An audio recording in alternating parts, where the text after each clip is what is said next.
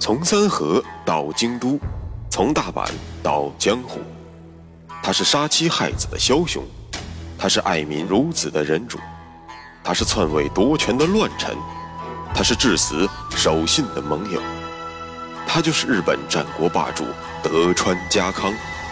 本节目由喜马拉雅 FM 独家播出。各位亲爱的听众朋友，大家好，我是主播大师，有话说。在上一期节目中，咱们讲述了秀吉终于过完了他的水逆之年，开启了征战西国的双倍速模式。正所谓几家欢喜几家愁，在西边的秀吉准备起飞之时，在东边的家康却整日生活在人性的煎熬之中，因为他准备要做一件常人无法想象的事情——杀妻灭子。这究竟是怎么回事呢？本期节目，咱们就来仔细说说。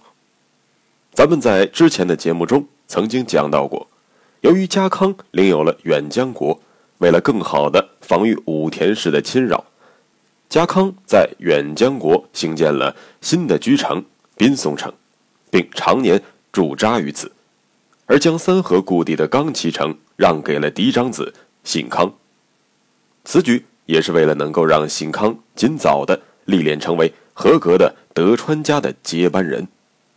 当然，家康不愿意回冈崎，还有另外一个原因，那就是自从统辖间一战之后，家康背叛了金川氏，转而与金川氏的仇敌信长结盟。这一举动令家康的正室祝山夫人十分不爽。咱们以前曾经提到过，这位祝山夫人名叫赖明基。是金川议员的亲外甥女儿，眼见着自己的娘家日渐衰败，昔日恭顺如猫的丈夫也开始厌烦了听自己抱怨，变得不冷不热。曾经作为一个城里人，金川氏的荣耀被泥腿子德川氏死死的踩在了脚下，如此巨大的心理落差，终日的牢骚满腹，使得祝山夫人从一个敬重丈夫的妹子，逐渐。成为了阴狠恶毒的怨妇，这些事情家康看在眼里，心里也很郁闷。但毕竟是自己的结发妻子，所以家康的应对方法主要就是惹不起我还躲不起嘛。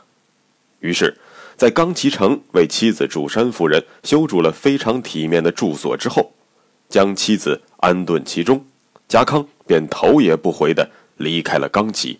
躲到滨松去了。作为武士之后，信康当得起勇武之名。和同为武士大名之后的织田信忠相比，信康虽然要年轻两岁，但论作战守城一点儿都不含糊。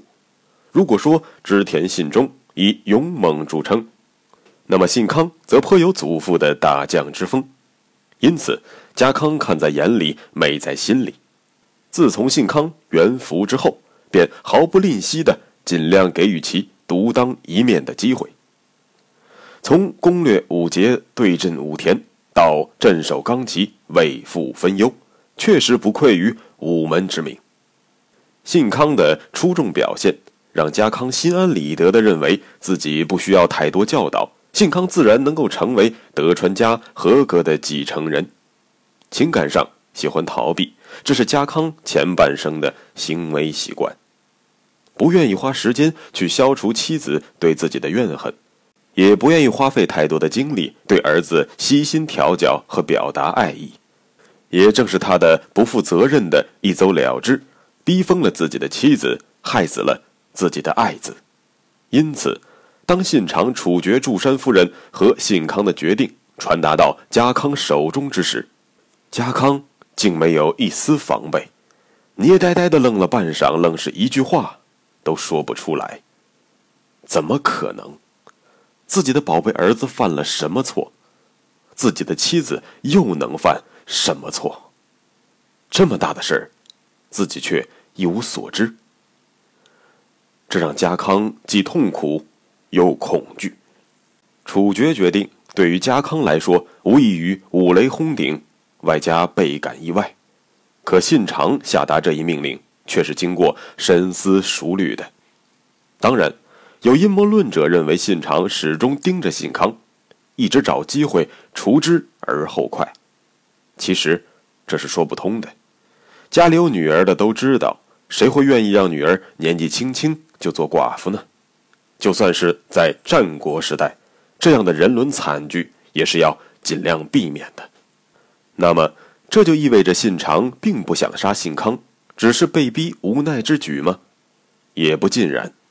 我的判断是，信长肯定动过打压，甚至是杀掉信康的心思，因为这个臭小子怪里怪气，而且天赋极佳，所以信长看着心里肯定是有点来气的。但这都不足以让信长的眼睛不错神的盯着自己的女婿，当蓄意谋杀的嫌疑犯。信长是大魔王不假，但更是个聪明人。如果不是事出有因，绝不会下达这样一条有可能导致德川家康叛乱的命令。信长在下定决心诛杀信康及其母祝山夫人之前，有意无意的集齐了七颗龙珠，最终才决定要拿自己的女婿和亲家母开刀。哪七颗龙珠呢？咱们就来逐个说说。首先，信长对于信康的敌意。有百分之五十来源于对织田氏未来的恐惧。正所谓没有对比就没有伤害，自己这一代人有信长坐镇，当然可以毁天灭地，神挡杀神，佛挡杀佛。可是，如果自己百年之后，自己的儿子信忠是家康的儿子信康的对手吗？信忠当然也很勇武。带着织田氏数万大军攻打本愿寺，包围三木城，也都有模有样。但这就暴露了信中最大的问题，那就是活在自己的光环之下。信中确实很能打，但那是因为手下有信长无条件的给予的齐装满员的数万大军。可信康呢？仅凭借着手中千八百人的精兵，就敢攻城拔寨，力战殿后。从无败绩，这样以后德川氏发达了，自己一死，信中镇得住他吗？这个问题，信长扪心自问了上百次，答案都是一样的：信中不如信康，信康是织田氏未来的不稳定因素。这，便是第一颗龙珠，咱们不妨称之为木秀于林，风必摧之。其次。信康虽然有勇有谋、光明磊落，但却是性格略显乖张，甚至是有些残暴，望之不似人君。举个例子，信康突然迷上了一种早年间流传于金川市领地的舞蹈，于是不论走到哪里，都喜欢召集当地的百姓即兴来一段广场舞。其实这。也算是领导亲自下基层与民同乐了，可紧接着信康的行为就让人匪夷所思了。我刚刚说了，这种舞蹈来自于金川市，那么它本来就是文人用来附庸风雅、放浪形骸的，哪里是三河这帮世代务农的百姓能够在短时间内学会的？可是，信康却不管这些。他只觉得这帮人笨手笨脚，让自己兴致大减，一气之下命令手下对跳得不好的人拳打脚踢，这样还不解气，气头上的信康亲手弯弓搭箭，从这帮舞跳的不怎么地的百姓中挑出了一个衣着最为不整的人，愣是亲手将他射杀，这就有点过分了。跳得不好，惹您老人家生气。骂几句，打几拳也就罢了，谁让您是领主大人呢？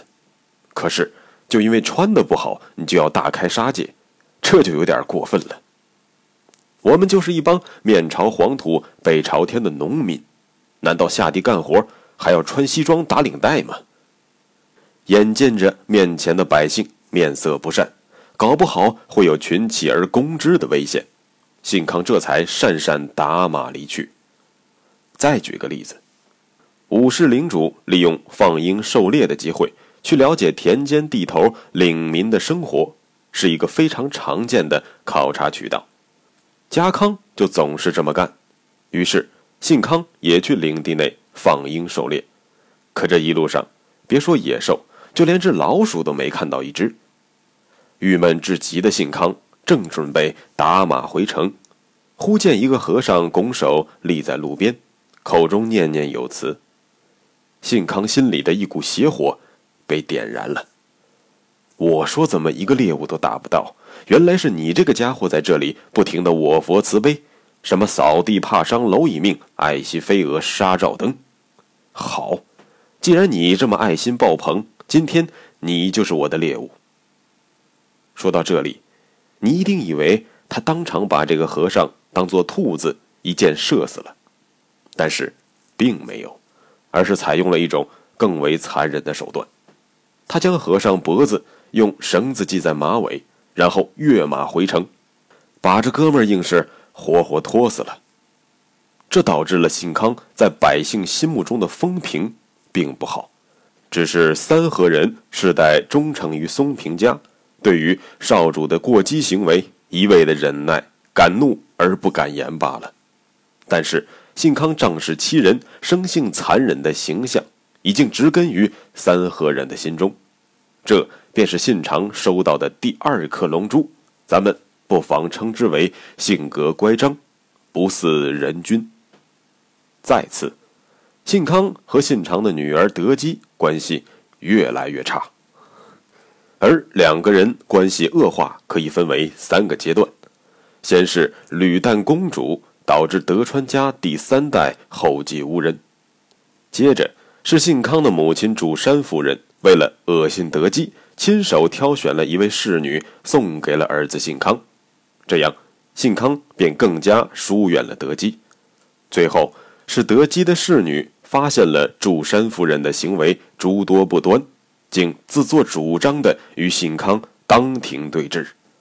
为了维护母亲的声誉而恼羞成怒的信康，一气之下杀死了这名侍女。这样，德基很生气。